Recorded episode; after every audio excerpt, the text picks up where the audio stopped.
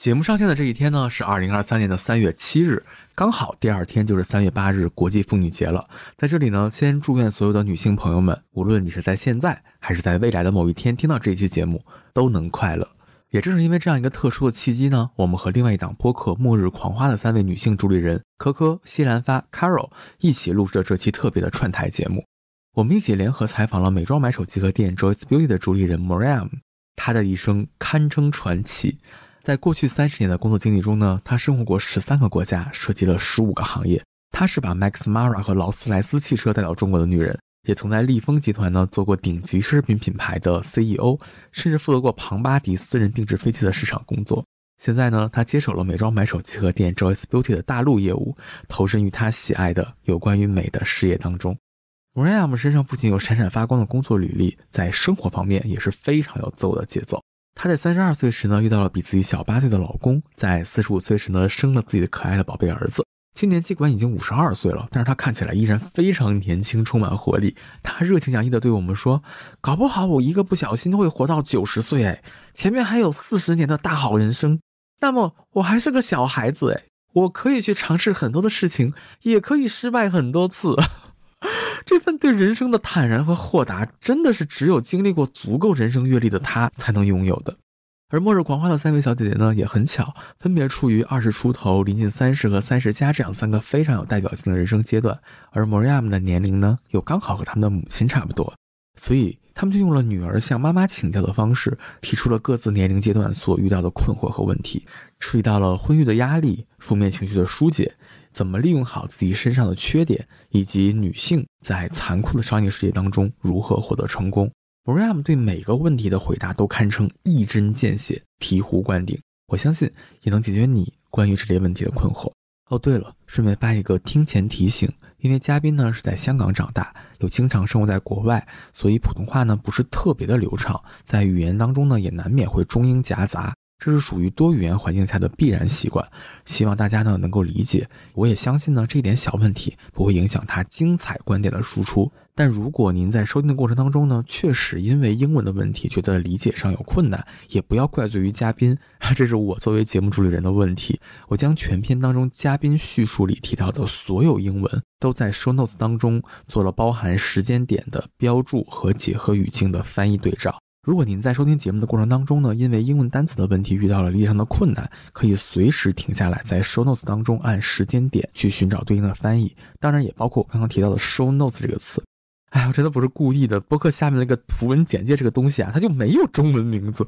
哦，对了，节目的结尾呢，依然是固定的福利环节。这一次呢，是我们有史以来最豪华的一次，奖品呢接近三万块钱，所以答应我一定要听到最后哦。欢迎来到美妆内行人，我们一起用内行的视角观察美妆行业中的品牌、产品、营销、渠道，共同探索新消费格局下美妆内行人的坚守和改变。Hello，大家好，欢迎来到美妆内行人，我是节目主持人韩笑。今天呢，特别的神奇哈，我和末日狂花的三个小姐姐一起在这里串台为大家主持这期节目。Hello，大家好，我是末日狂花的旺仔可可糖。然后我们末日狂花呢是一档围绕都市女性的情感生活、好物分享、行业经验、生活吐槽的杂谈类播客，由三位生活在上海的都市女孩共同主持。Hello，大家好，我是西兰花。Hello，大家好，我是潇潇。OK，那我也向末日狂花的听众们去介绍一下《美妆内行人》是一个什么样的播客哈。《美妆内行人》呢是全网第一档美妆商业播客，我们是垂直于美妆行业的品牌、产品、营销渠道，希望呢为每个美妆行业的从业者带来价值。今天和三位漂亮的小姐姐一起来主持这个节目呢，是因为我们今天请来了一位非常重量级的嘉宾。我觉得以美妆内行人的体量是完全不宜展现她绚烂的人生的，所以呢，我们今天请到的是美妆买手集合店 Joyce Beauty 的主理人 Miriam。你好，大家好，我是 Miriam。对，关于 Miriam 的人生呢，我用一组数字来介绍，就大家能感受到了。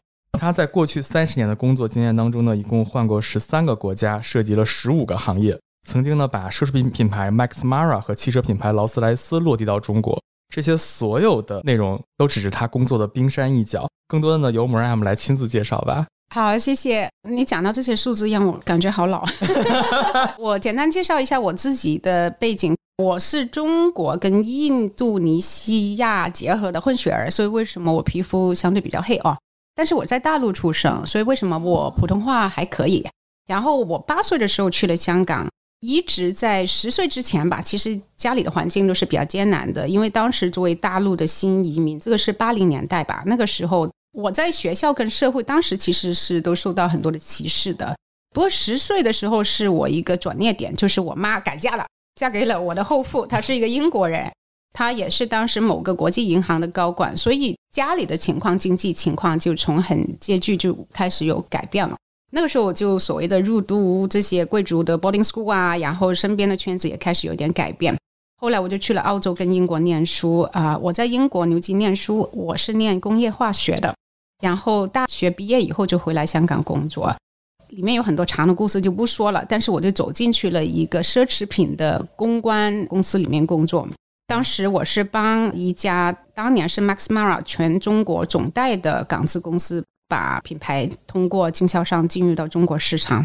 后来呢，因为 Max Mara 他们就决定自己做了嘛，所以我就把公司转型为一个奢侈品定制。专门帮他们定制中国推广还有营销方案的一个咨询公司，在那个时候，involved 在很多品牌的不同的咨询啊，或者是 market entry strategy 这一方面的工作，里面从劳斯莱斯啊、香槟啊、游艇啊、Bombardier 啊，就是这些私人定制的飞机啊，什么这些。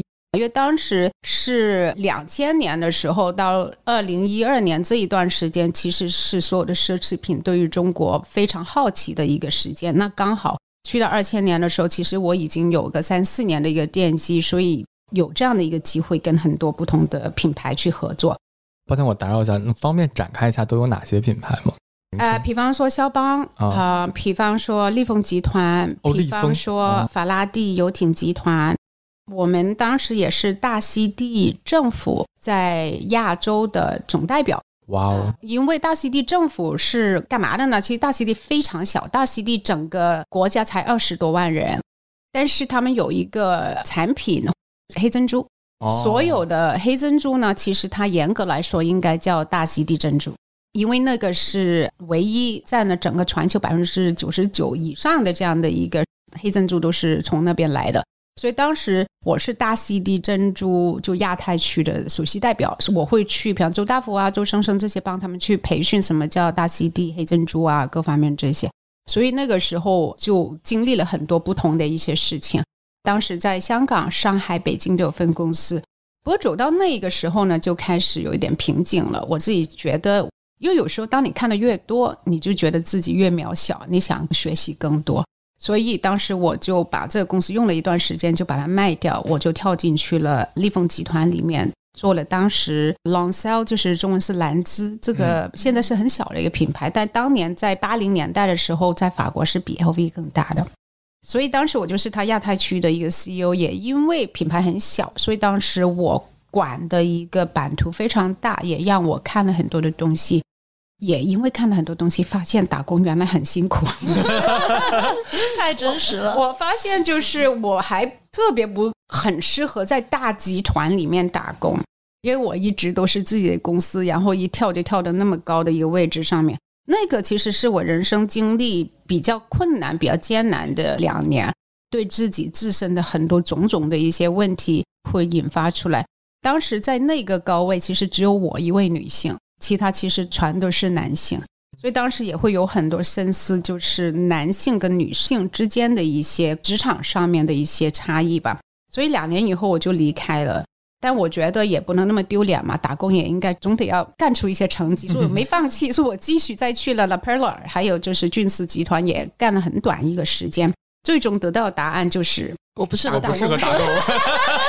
打工真的不适合我，所以我就回到了我自己创业的领域里面。那因为一次也是机缘巧合吧，我就成为了一家建筑和室内设计事务所的一个合伙人，就是在设计。现在有一家非常有名的一个集合店零售的，叫什么？叫画眉。所以当时是凯木建筑事务所，我是里面的合伙人。第一家那个安福路的店就是你们设，计的，对尤其是从一开始那个时候就一直开始。现在其实因为我已经离开了啊，嗯就是先说一下，二零二零年的时候我已经离开，但中间其实跟他们有非常深度的一个合作，但是是从设计上面的一个深度的一个合作。然后我不是设计师，所以中间其实更多在很前期的时候，可能是在零售某一个领域上面，我会给到一些意见而已。嗯但是真正是他跟我另外两位合伙人 Wendy 跟 Vincent 他们会有很深度的一些合作。不过在设计那段时间，实在让我非常喜欢美的东西，还有空间啊，或者是道具啊、艺术品啊、家具啊这些设计的方面的事情。所以在那段时间，我自己也创立了一个自己的家具品牌。那么 Ram 我想问一下，那你当初是怎么想到想去接手 Joyce Beauty 这个品牌呢？也是因为机缘巧合吧，因为刚好那个时间我是准备搬回上海，那我跟俊斯集团的高管比较好朋友，俊斯集团当时是想把 Joyce Beauty。Joyce Beauty 是他们姐妹公司，希望把他们中国的整个盘子来接管。那我刚好回来，他们就说你有没有兴趣做这个顾问？当时的任务就是重新的塑造 Joyce Beauty 在中国的营商模式。做了两年以后呢，我觉得哎还挺好玩的，而且我自己也非常喜欢，所以很高兴。然后就说好吧。二零二二年两年下来了，我对业务也比较熟悉了，所以我就组织了，就是拉第一秒集团，还有俊斯集团，还有我自己的投资公司，就联合成立了一个合资公司，就完全接盘 Joyce Beauty 在中国的业务，还有负责未来的一个发展。哇哦，真的好震撼！刚刚听跌下来，宕起伏，就是闪闪发光的人生履历，哇，太酷了。那 Joyce Beauty 作为一个有这么多年历史的一个品牌，它现在目前在整个国内的发展是一个什么样的情况呢？其实我会把它定位为刚刚开始吧，因为其实虽然是五十年的历史，但是在五十年前，我们是作为一个先锋者，在引领着整个时尚的一个潮流。美妆这一块呢，在中国，如果是你要引领这个潮流，就代表你要可能引进很多小众品牌。这一方面就是牵涉到这个跨境电商业务这一块。那在整个连卡佛集团，其实电商这一块呢，不是他们最强的一个地方。所以为什么在过去一七年已经进入中国市场，但是一直没有做得非常好？因为非常先锋的这一块没有带出来。所以未来的发展对我来说很重要，就是让年轻人，好像你们这样。就是能够对他那个先锋的那个领导引领的这样的一个地位得到一个认可，这个是最大的一个目标吧。因为我自己就是 Joyce Beauty 经常去的顾客啊，先锋，真正的先锋。对，因为我非常喜欢 Joyce Beauty 的原因，是因为它里面有很多你们的巧思在。因为我可能作为一个美妆行业从业比较久的一个人，我大概看到了整个现在美妆行业处于两种形式，一种形式呢是货架式，比如说像刚刚提到的画眉。他们虽然非常的好看，但是他们整个的呈现方式依然是以货架为主，产品摆上去。而第二种呢是以专柜为主，就是经常在商场的一层看到的那种品牌的岛啊，嗯每个品牌有一个自己的专柜。而你们是打散了整个这个的概念，嗯你们通过自己的选品，通过自己的买手的这个概念，嗯重新去选择你们入驻的美妆品牌。嗯那我想问一下，你们在选择这些合作品牌上有一些什么自己的标准，或者说一些自己的方法论吗？我先对“美”这个字做一个定义吧，因为我自己个人觉得，其实每个人的美其实是不一样的。但是现在在中国呢，整个消费行为是非常喜欢给标签的哦，你是大女主，你是高富帅，你是什么？所以变成这个是一个非常模型化的一个审美标准。而我自己觉得，我希望通过 Joyce Beauty 把我们的经验，还有我们通过人脉能够搜罗到很好的一些品牌回来，让你们自己去选择。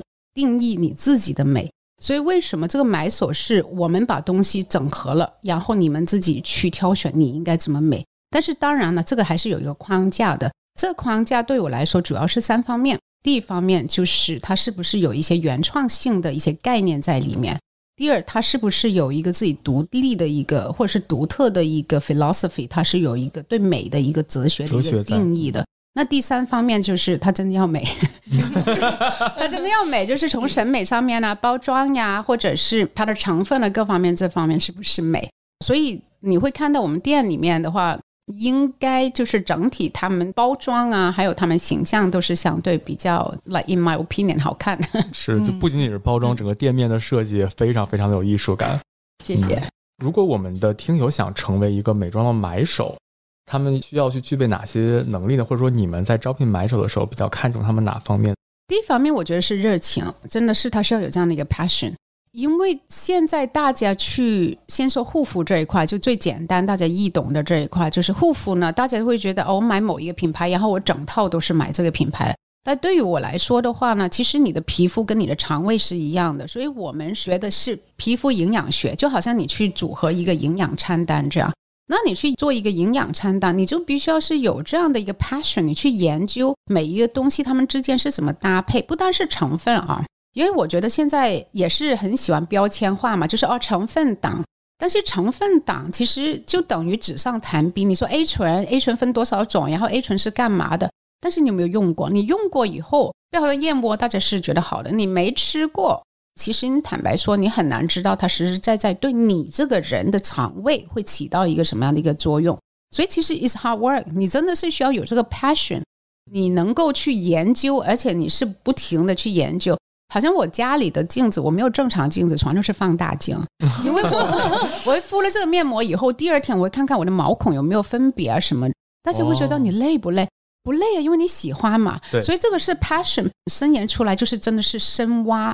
你对某一个方面你要深挖才能够精致。买手店它其实追求的就是极致，你要把某一个领域某一块的东西要能够做到极致，所以这个 passion 很重要。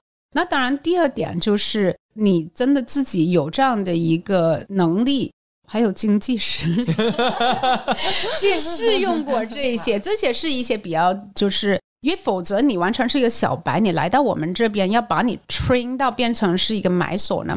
可能这真的是需要一段时间，因为好像我自己这样的话，每一个品牌上架之前，它的 hero product 我最起码我要试用一个月，我要观察好还是不好。所以其实一个品牌从它推荐给我们到上架中间，其实最起码一两个月的时间。又是你是小白，你要把我店里面所有东西都用一个遍的话。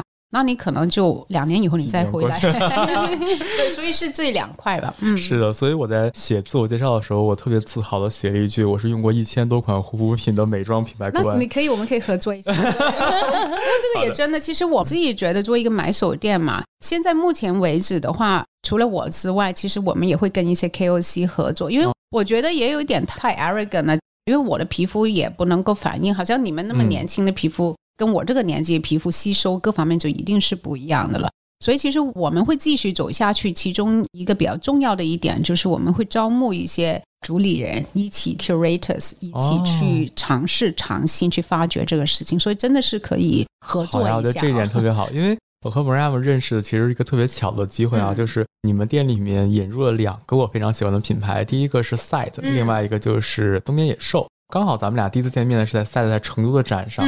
两个经常在上海待着人，在成都第一次见面，我觉得特别巧。然后那一次，咱俩在展会上也聊了很多你对于品牌、对于产品的理解。对，然后我们其实有一个 part 没有聊到，就是说整个你在经营 Joyce Beauty 的过程当中，让你印象最深的一位顾客，他是一个什么样的人呢？其实我们 Joyce Beauty 大家会定位为贵妇，但是其实我们主要针对的人其实是有长心智的人，因为他们才会有这个欲望去探索、去学习。那对我来说，印象很深刻的就是当时有一位贵妇，因为她觉得你是贵妇嘛，她就有贵妇的定位，所以她进来了。进来逛了一圈以后，很懵，因为啥都没看懂。因为你知道，我们店里面是没有什么很大的标签，写着这个是防晒，这个是美白这样，然后所有的品牌名字都是小小这样的。贵妇没看懂，她走了一圈，刚好我在，她就说：“哎，你们是什么店啊？这个？”然后我跟她解释了，然后她也很好奇，她就坐下来听。然后我跟她一个一个品牌在过啊，各方面。当她走的时候，她没有买很多东西，但是很明显她的心智改变了，而且他觉得哦，原来是这样的。我平常是常常用什么什么品牌，你们可以想象，就是那些品牌，而且就是全套，可能全套加在一起几万块钱，然后呢就已经用了可能很多年了。然后他也觉得就这么着了，就是护肤就是这么一回事。然后后来我跟他说了很多以后，他说啊原来是这样的。然后他走了之后，他其实就变成是我们一个常客。但是他每次来的话呢，他是在调配，就是可能他用一些贵妇的，但是也加进一些小众的。我就觉得哎，好像觉得自己改变了一个人的某一方面的一个想法。而且这一类人，我觉得是挺难改变的，因为他们很根深蒂固的有一些想法。虽然从金钱上面他没有变成是我们的超级 big spender，但是这个对我来说，我觉得啊看到希望了，就真的是这。You know it works. You know，所以 people 对对 believe in it. Yeah. 对，我对这件事情的体感非常的深。我身边的朋友之前可能大多数的参考都是雅诗兰黛、欧莱雅或者是赫莲娜、海蓝之谜这些。当我跟他讲到了伊菲丹的面膜，跟他讲到奥古斯汀巴德，嗯讲他们背后的技术，他们说哇还可以这样。然后他们试了之后发现真的有即刻的效果，他们就会很开心。是是，所以当我第一次进入 Joyce Beauty 店的时候，我看到了那些我日常用和很喜欢的品牌的时候，嗯我觉得嗯，我来对地方。因为其实就是尤其是说美护肤这一块，为什么我觉得需要有 passion，而且为什么在这个客人上面我那么惊喜？其实小众品牌它其实是一个学问，对你是要去研究的。因为以前呢，就是没有走进去这个领域的时候，因为我是超级无敌爱美的，所以我完全不是很资深的一个美妆行业的从业人，但是我绝对是一个用护肤品非常资深的一个人。我自己以前还是可能大概五年前吧，我还是停留在用就是那些嗯大牌，但是坦白说，对他们也没有很大的一个预期。哪一天哪一个面膜突然之间很 work，我会很怕，因为我会觉得 是不是里面有什么猛药伤害了我的皮肤？因为这个是一个 surprise，就是为什么为什么突然之间 work？所以大家都有这样的一个习惯。但是当我走进去小众品牌以后，我就发现他们因为在某一个领域里面，你好像 Augustine Spada 这样，他真的是用他这个针对性的帮你去治这个东西。那当然，因为算是猛药嘛，又是猛的科技，所以比方说，当我皮肤状态不是很好的时候，我还用的话，因为你本身底就是当时皮肤已经就好当等于你身体不是很健康，或者是在感冒，但是你还吃人参，那你可能就会很辛苦。但是当你身体很好的时候，你吃是好的。有时你不懂，你就会觉得这东西 doesn't work。所以其实是需要研究的。所以其实我自己现在 Joyce Beauty，我觉得最难打的一场仗，就是要把这些概念能够输出，然后让大家愿意去学习，因为你必须学习了以后，你才会觉得它好。刚刚其实听到韩笑跟 Mariam 其实聊了那么多，然后都就非常受感触。今天也因为刚好是我们末日狂花跟美妆内行人的一次串台嘛，因为我们三个人其实刚好处于在三个不同的年龄阶段，然后我们会提出一些我们自己现在遇到的问题，以及我们观察到我们身边这个年龄段的人一些共性的问题，然后想跟 Mariam 交流一下。非常有意思的是，其实我们在前采的时候，就是还没有正式录制的时候，我们跟 Maria 聊了一下我们今天要提的问题，然后他就说，好像妈妈跟女儿在交流。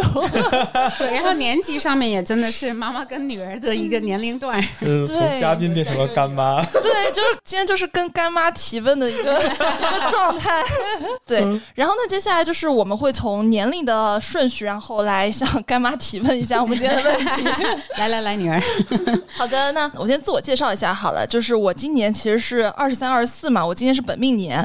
然后我之前呢，其实是在风险投资机构、然后互联网、消费媒体等等这些平台都做过。然后我现在自己在做一个内容的创业。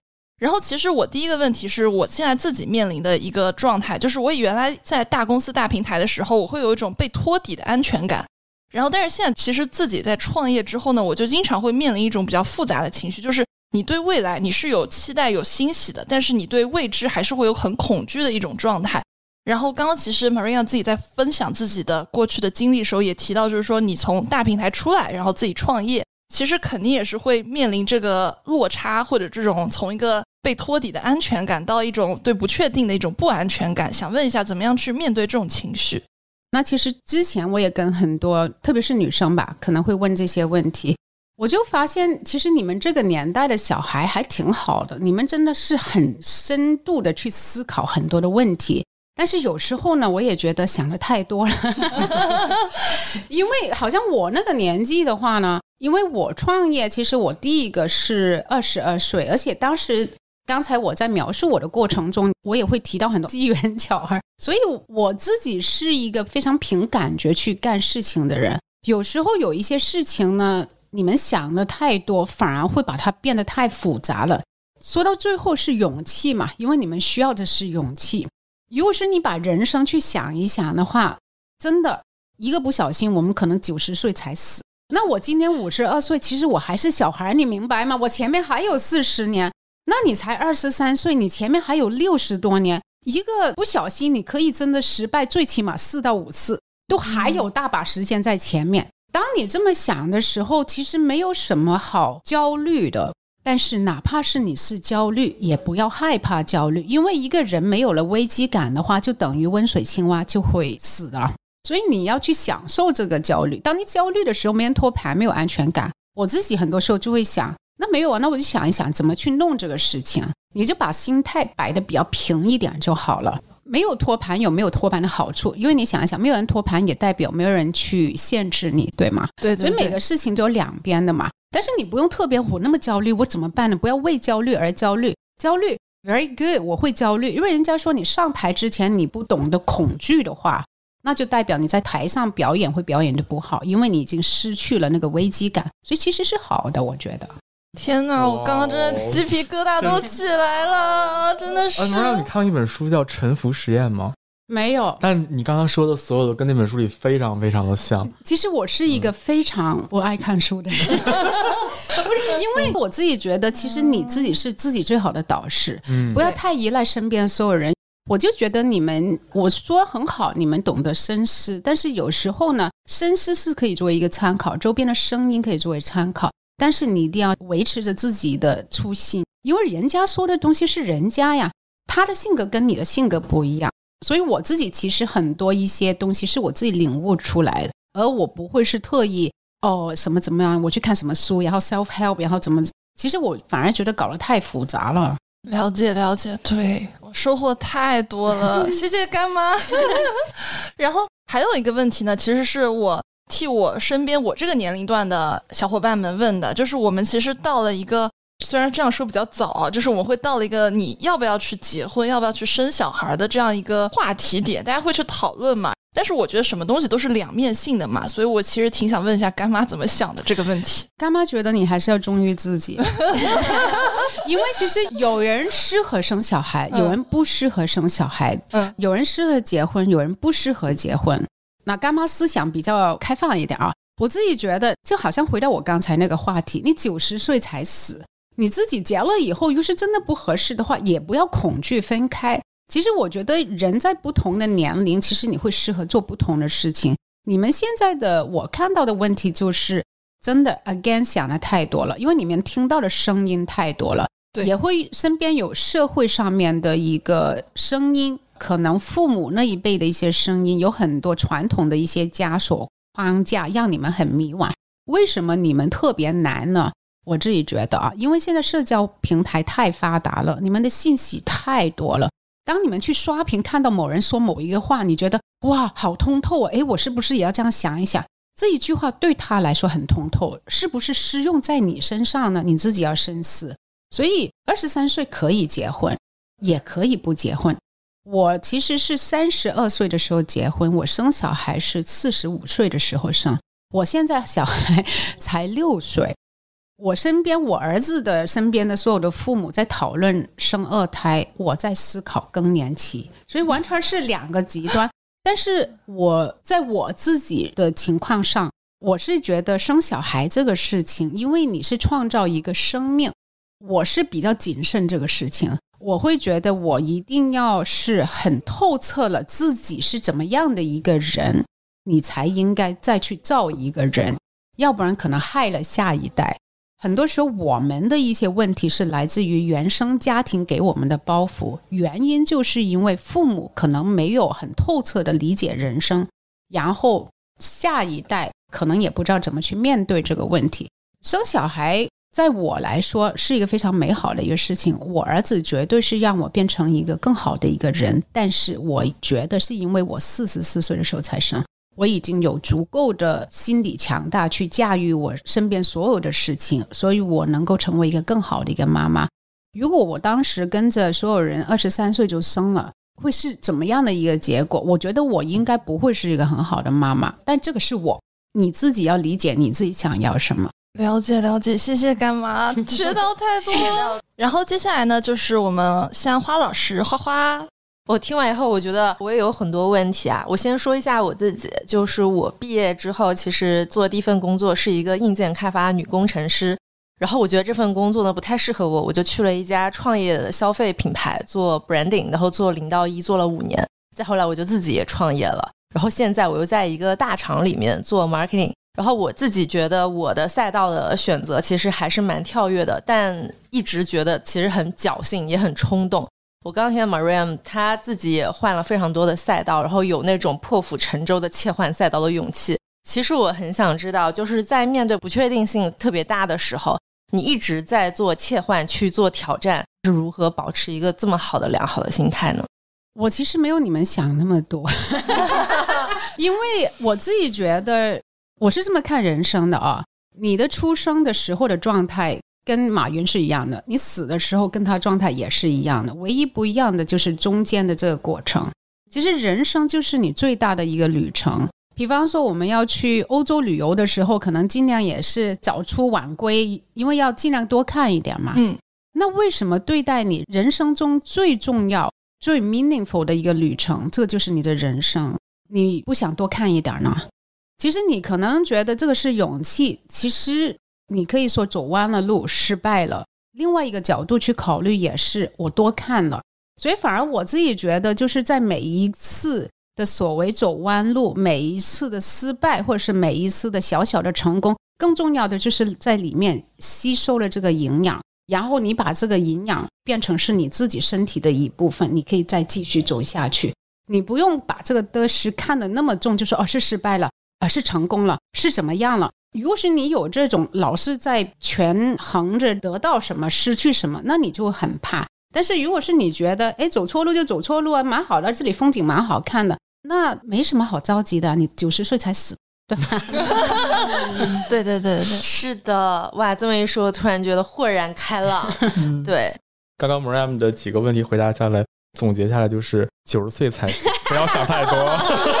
真的，因为其实可能这个是一个好像开玩笑这样，但是真的有一个哲学家问过一个问题：如果你知道自己是活到五百岁才死的，其实你人生所有决定、思考的维度完全就会改变的了。所以，其实时间是一个最值得深思的一个问题，反而不是一些什么很肤浅的标签啊、恐惧啊、容颜焦虑啊，whatever 这些。其实你自己怎么对待时间的这个概念，你自己的时间线不是别人的时间线。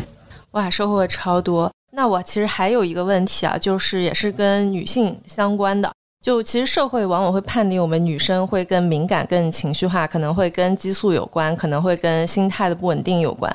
我想问啊，就是作为一个女性，你怎么样去自我鼓励跟给自己打强心针？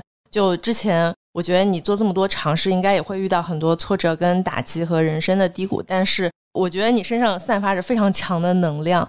坦白说，我现在所谓散发出这个能量，也是因为我五十一岁，因为我是个特别情绪化的人。而且我有遗传的这个荷尔蒙不平衡，就是我家里有这样的一个问题。所以为什么大家会觉得女生特别脆弱啊？什么什么？这个说老实话是的，但不是说我们特别弱，或是我们特别什么，或是男生怎么样？其实因为我们受荷尔蒙的影响更多一点，荷尔蒙其实是绝对会影响到你的情绪的。我只能分享我自己的经验吧，因为实实在在这这一方面我是挺 suffer 的。所以我自己后来到了一个时间，就是我二十来岁的时候，我就发现好像不太对劲，就是为什么我老是会突然之间就掉进去一个谷底了，然后我自己就会写下来，我不开心的那个时候我就 mark down。后来我看出了一个 pattern 了，所以其实我知道这个是跟我的周期是相关的，我就特别关注这个问题。我想说的就是说。不要把自己定义为哦，我是女性，所以我就怎么怎么样。首先以一个比较科学的方法去探索一下这个事情，看看你真的是有这一方面的问题，还是你真的就是相对正常的，在女性正常范围以内的这个所谓的脆弱哦。那如果是你是正常范围以内的，我自己的经验就是，人生其实就是有小小的一个绽放的 moments，你要 recognize t h e moments，然后给自己一些鼓励。比方说，我曾经我是很怕在公众去 present 一些东西的，而且特别丢脸，那个经历非常不好，我纠结了很久。那有一次，我突然之间 OK 了，但是没觉得是一个很大的一个什么事情，大家也不会给我特别大的一个鼓励，因为人家以为你就是这样的嘛。但是那个 moment，我真的是自己。拍一拍自己，Well done，you know，你成长了。所以其实人生就是靠这些小小的绽放的 moments，没人知道，只有你自己知道。但是在那个 moments，你要好好的鼓励自己，你要好好的提醒自己，当你在掉进去谷底的时候，或者是对自己否定的时候，你就好像打开一个 photo album 一样，把那些 moments 一个一个拿出来，你会看到自己的成长。所以你自己是需要找到你自己的方式，怎么样去鼓励自己？你不要依赖别人来鼓励你，因为我很多手下的同事可能会觉得你没有认可我，你没有肯定我，他没有肯定我。不要依赖别人去肯定你自己，肯定自己，而且是小小的肯定，铺垫出来一个强大的一个内心的一个架构。这个是我自己的经历，太震撼了。总结一下，就是要记录好自己人生每一个小小的突破点，然后自己去给自己沉淀肯定。好，现在轮到大女儿了，然后，然后大女儿有钱的大女儿。大女儿的情况是这样子的，因为现在是三十三岁了，然后工作第八年了，在 MCN 和广告公司做了大概六七年的时间，然后就是走的是一条比较，我觉得是一个比较偏乙方的一个位置，然后在这个长期的职业惯性中，你会养成一种讨好型人格，所以在这个就是潜移默化的这个职业惯性里面，就会发现自己的自我会慢慢的缩小，但是这两年我可能开始创业了，就是我的自我又开始慢慢放大了。但是在这个缩小和放大的过程中，你会发现，就是自我这个东西是需要很多原则和底线和框架在的。比如像那个干妈，她之前切换了那么多的一个行业，肯定是有一些 moment 你会发现这个东西不符合我的原则。那就是在这个过程中，你是怎么确定自己的这些原则和价值取向的？可能还是那句话，没你想的那么多。说之前我们也有说嘛，就是你其实想去讨好人家，其实我觉得不是养成哦，你一定是自己本身已经是这样的一个人，有这样的一个趋势，所以你才会在这些领域的工作上面能够做得非常好。其实这个是一个好，一个是优点，它其实可以是一个优点。很多人老是跟我说啊，男性跟女性然后怎么怎么样，我就说你为什么一定要这样分呢？其实你需要把你的人家觉得是弱点，或是你自己认为是弱点，把它变成是优点，但是也没这个必要刻意的去改变。我们就是水，水是在哪里都可以躺下的。Be water，对呀，Be water。所以你去哪里你都是可以躺下。你现在你自己创业了，你如果是很喜欢去讨好人家，那也一定潜在的。它另外一面是什么呢？另外一面就是你会对人家的喜好进行很深刻的一个分析。对吗？你不分析，你怎么会知道我怎么去讨好他？所以这个也变成在你讨好人家的习惯的同时，其实你是在不断的对人家的喜好做一个分析，这个是一个很好的一点啊。所以如果是这样的话，你忘记了 forget about 这个是不好的东西，我怎么克服它？更多你在分析别人的同时，嗯，也在分析一下自己，然后你把人家的跟你自己的匹配上就好了呀。开窍了，开窍了，开窍了。因为其实本来我就觉得说，在我这个阶段，可能婚育就是结婚是困惑我最大的问题。我没有想到这个问题由二十三岁的 然后我自己可能有一个另外一个比较大的困惑问题，可能在这个阶段，比如我现在开始创业了，我会发现商业世界对女性不算是一个很友好的一个状态。然后我会想说，那我要在商业世界，在弱肉强食的这个世界里获得一些成功，拿到一些结果。我是不是真的需要把自己当成 alpha man 去做事情，去牺牲自己某一些女性的特质，去来达成目标和结果？我觉得可能大家实实在在我们与生俱来是有一些跟男性不一样的一个地方，就是我们没那么理性。然后也说老实话，在整个社会上面，因为很多女性家庭啊、小孩啊，我们会放弃了更多一点东西，这个也会引起了在社会上面对女性的一些。忧虑吧，可能为了小孩啊，他会不会再那么努力的加班啊？什么这些？坦白说，这些是一个实在的一些问题，是实在的问题。所以，为什么我在我自己的情况下，我非常感恩，就是我在四十四岁的时候才生。坦白说，我当时是想早一点生的哦，但是我搞了十年以后才把它生出来。所以，但是我觉得真的是一切都是最好的安排。所以，我自己给的一个 advice 就是说。人生是需要有不同的妥协的了。你若是换位思考的话，其实男性他们也会需要做出很多妥协的地方。其实这个就是人生，所以不要把这个妥协把它放得太大，有负面的情绪，觉得因为我是女性就怎么怎么样。但是反而更多你要思考的就是，我走到这个阶段，我对于这个阶段，你需要有很深刻的一个认知。What does it take？它需要有什么东西，我才能够在这个阶段把它做好？比方说，我想结婚，比方说啊，是我结婚，我有没有这个能力跟我身边的那个人去做很多的妥协？不好意思，婚姻就是不断的包容，不断的妥协。我有没有这个成熟度？他有没有这个成熟度？你是需要对那个阶段有很深刻的一个认知，对自己有很深刻的认知。是不是走到那个点该干这个事？不要听身边的声音，因为你们可能会有很多压力来自于长辈，这个我也可以理解。所以你真的这个是你一生的幸福。你对于这个阶段，对于自己，对于身边的人，需要有很深刻的认知，你才去做出这个决定。反而不要用时间点来去限制它。嗯，就是当我的心态和我这个人格的成熟度准备好了的时候，就可以做这个决定。其实不单是这个，因为比方说。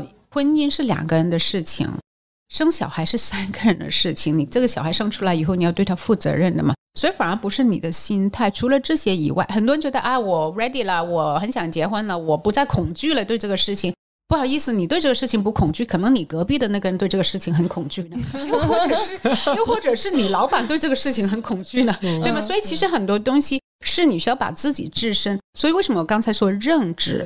其实很多时候，对一个事情的深刻的一个认知，就会影响到你出来这个东西的，就是这个事情的一个结果。这个认知不单只是你自己，还有你身边所有会影响到这个事情的所有的元素因素，你都需要有一个很深刻的一个认知。特别是生小孩这一块，otherwise 你会看到很多好的婚姻，因为生小孩大家就破裂了，或者是怎么样。所以我觉得这个是我能够给到你比较 general 的一个 advice 吧，因为我觉得这个还是非常 personal 的一个问题。但是坦白说，女性啊，工作是会受到妥协，是的，或者是家庭的东西会受到一个妥协，就看看你怎么 balance 了。听到这里，其实我还挺感慨的，因为从一个男性视角来看的话，其实。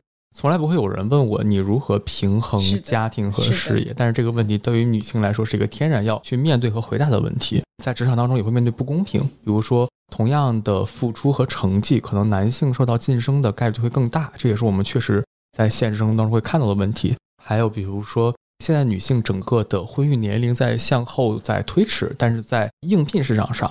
面对一个未婚未育的女性的话，那么可能一些公司或者 HR 在考量的时候就会说，嗯，我们先往后 pass 一下，这样对。所以我觉得整个女性，无论是职场还是你说的商业世界当中，都会面临一些比较严重的问题。我之前看过一本书啊，是波伏娃写的《第二性》，它里面写了一句话，我非常喜欢，叫做“女性不是天生的，而是后天形成的”。对于你来说，回溯过去的五十一年，你觉得对你整个人生塑造最重要的一个时间点？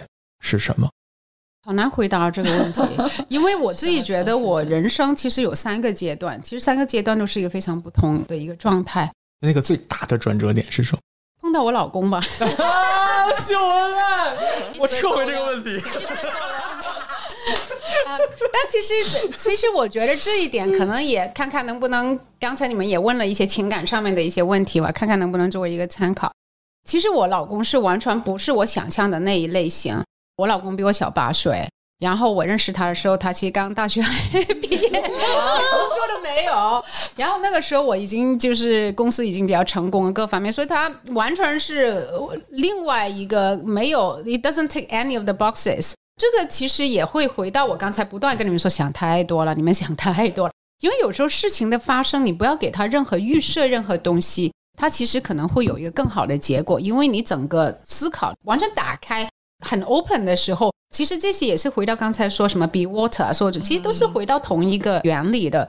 然后为什么他对我会有比较大的一个改变？就是说，他其实在我性格上面影响了很多。然后我也觉得碰到了一个呃，不好意思再晒一下啊，就碰到一个对的人的话呢，其实你真的是在一个人生上面有了一个伴侣。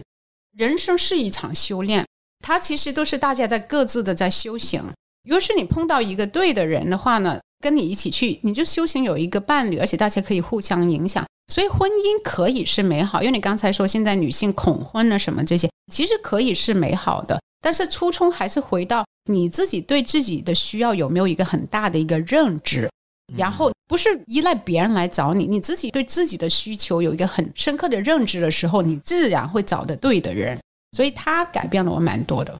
真好。对这个概念，其实跟我一直说的一句话还蛮像，就是你的另一半就是你人生的合伙人，嗯就是你们两个是共同去成长和修炼和打磨的。但是找到这个人挺难的。是的，是的。当然 m r a m 的经历也告诉我们一个老生常谈的一句话，叫做“护肤做得好，男友在高考。”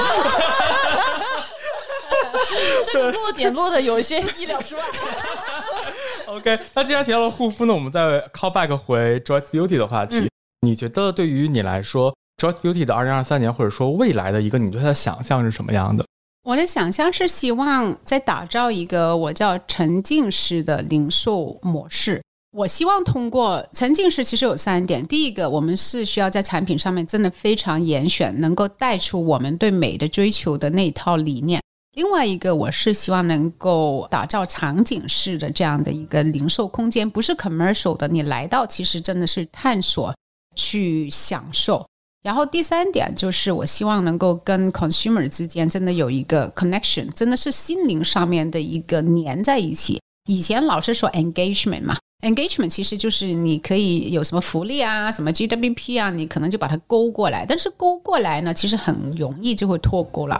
我希望是一个有粘性的一个互动，所以在这种结合在一起，我就把它定义为一个沉浸式的一个零售啊模式。所以在今年呢，我们会有增加一些实体、一些线下的 location，但是不一定是在商场里面这种很商业化的，会回到我刚才说沉浸式的一个模式这样的一个 business model。所以希望今年在市场上面，如果是到二零二三年年底，大家会说啊，Joyce Beauty 哦，那个什么什么什么沉浸式什么 retail，、能够有那么一点点这个概念呢，我就觉得这个是我完成了二零二三年的一个目标吧。因为其实我最近十二月到两月，我是在欧洲嘛，也去了好几个国家。比方说去到 Paris 啊、London 啊什么这些地方，其实我看到他们也没有一个我觉得非常美好的一种美妆买手店的这种氛围的呃一个地方，能够让我走进去，真的去探索、发掘美这一回事。所以最美好，我是希望它能够在全球都有一个 presence，然后呢，也会能够实行我刚才说的这个沉浸式的一个零售 model。因为沉浸式的零售 model 一定是在当地非常符合当地那个 culture 的那个。是非常落地、化非常对对，而不是说一个很模型化的一个连锁店丝芙兰的这种，所以这个会是我最希望看到的一个 situation。然后 through 这些不同的点，把嗯，美的理念能够散发出去，然后又能够互相输出，变成是一个非常独特，但是又百花齐开的一个美的一个概念。哇，我觉得未来 Joyce Beauty 一定能够立足于整个中国的市场。首先服务好整个中国的美妆消费者，嗯然后呢，去以中国为基点去扩散到全世界，继续服务好各个国家的美妆的消费品的用户。OK，又到了我们喜闻乐见的福利时间。OK，那 Maram 这次能够给我们美妆内行人以及末日狂花的听友们带来什么样的福利呢？呃，我们准备了二十个叫 Le Box，Le Box L E 在法文里面就是 The Box 的意思，但是 L E 拆开也是代表了 Let's Explore 一起探索，或者是 Limited Edition 限量，所以中间其实会有很多一些尝新的，可能大家不特别认识的一些小众品牌的一些中样在里面，它价值是八百九十九，哇会第一次赠品过万呢！会送出二十个这样的 Le Box 给那个我见过，超级酷的一个毛茸茸的一个盒子，到时候我会把图片放到 show notes 里面。嗯，OK，特别谢谢谢谢干妈，对，谢谢干妈。好，那我们今天节目就到这里喽。好，谢谢谢谢谢谢哦 Mariam，谢谢谢谢干妈。跟干女儿聊得非常高兴，谢谢。又到了福利时间，Ram 原本在节目当中提到了会提供二十份价值八百九十九元的 Joyce Beauty 体验套装的 Lay Box，但是他在回去以后呢，又精心挑选了他最爱的几款产品的正装，重新组合了全新升级版的 Lay Box，。仅仅是产品哦，就接近于一千五百块钱一套了。还有一个可爱的毛茸茸的链条包，非常的漂亮。我把奖品的照片呢放到了 show notes 当中，我可以简单和大家介绍一下啊，就比如说第一个就是我们在节目当中有提到的奥古斯丁巴德的面霜，这个面霜非常的厉害，创始人呢就是德国的奥古斯丁巴德教授，他有一个专利的细胞触发技术，可以促进细胞的修护和再生。我自己也是这个产品的用户，它同时呢也是 LVMH 集团重点投资的项目。此外呢，还有一个 Septo Energies 的卸妆膏，这个是有二十五年历史的一个澳洲芳疗品牌，入驻了一众的半岛酒店的 SPA 水疗中心，它的成分很天然，味道呢也很高级。最后呢是 Wild Smith 的洁面膏，是一个来自于英国的小众品牌，它的洁面膏可以在清洁和卸妆的同时呢，还能够滋润皮肤。按照 Miriam 的评价呢，这款卸妆膏足以秒杀 A 文龙。当我第一次在 Joyce Beauty 看到 Wild Smith 这个品牌时呢，内心的 OS 就是这家店的选品团队有点东西。好，具体的获取方式呢，我们把它放在了节目的 show notes 当中，大家记得去查看哦。感谢收听到这里，欢迎订阅我们的节目。如果您是通过小宇宙或喜马拉雅 APP 收听，想加入听友群的话，可以在 show notes 当中找到我们的小助理联系方式并入群。如果您是通过苹果播客或其他泛用型客户端收听，可以添加微信 BeyondPod 二零二一 B E Y O N D P O D 二零二一，备注美妆